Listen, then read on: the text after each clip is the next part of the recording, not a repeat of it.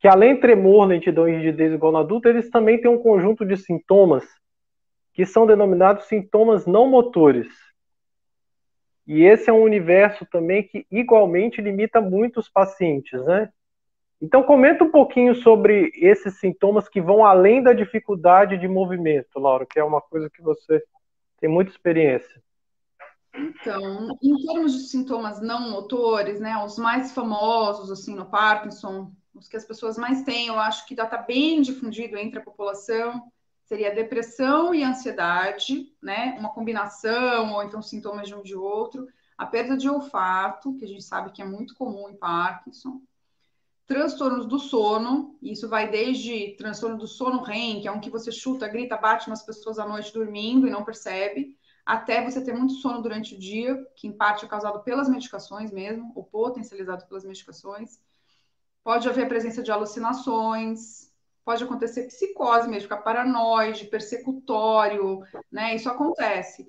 Geralmente relacionado ao aumento da medicação. Então, sempre, assim, é, né, relacionado à doença, mas também à medicação que a gente está dando para tratar a doença. Isso é muito importante, porque às vezes a família fala, nossa, mas por conta do Parkinson ficou com alucinação, então vamos aumentar o remédio do Parkinson. Mas o problema é que o remédio do Parkinson que causou a alucinação.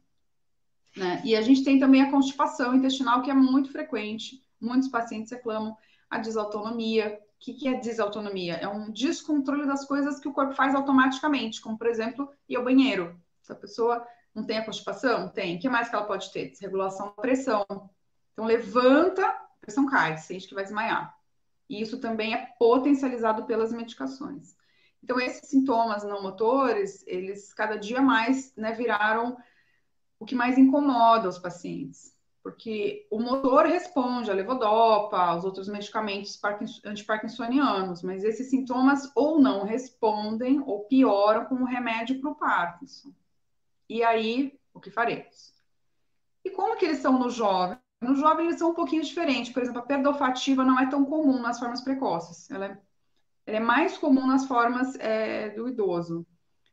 A constipação varia um pouco também, mas pode acontecer tanto na forma de idoso quanto na forma precoce. Desautonomia depende da forma precoce. Alguns genes a gente sabe que dá mais autonomia, outros genes dão menos desautonomia. Depressão e ansiedade é bastante comum nas formas precoces. Né? Então, a gente sabe que existe uma, uma perda de células nessa região da substância negra, né? Até o dia do nigrossomo, mas a gente tem uma perda de células da região do locus cerúleus que é uma região que produz serotonina, então que está relacionado ao controle da depressão e da ansiedade. Então, realmente, assim, é muito parecido até nos não motores, mas dependendo do gênero, posso ter um pouquinho mais, um pouquinho menos de algumas dessas coisas. E lembrando que muitas vezes não é genético, mesmo no jovem. É, é aquele Parkinson mesmo, multifatorial, causado por uma combinação de coisas que aconteceu mais cedo.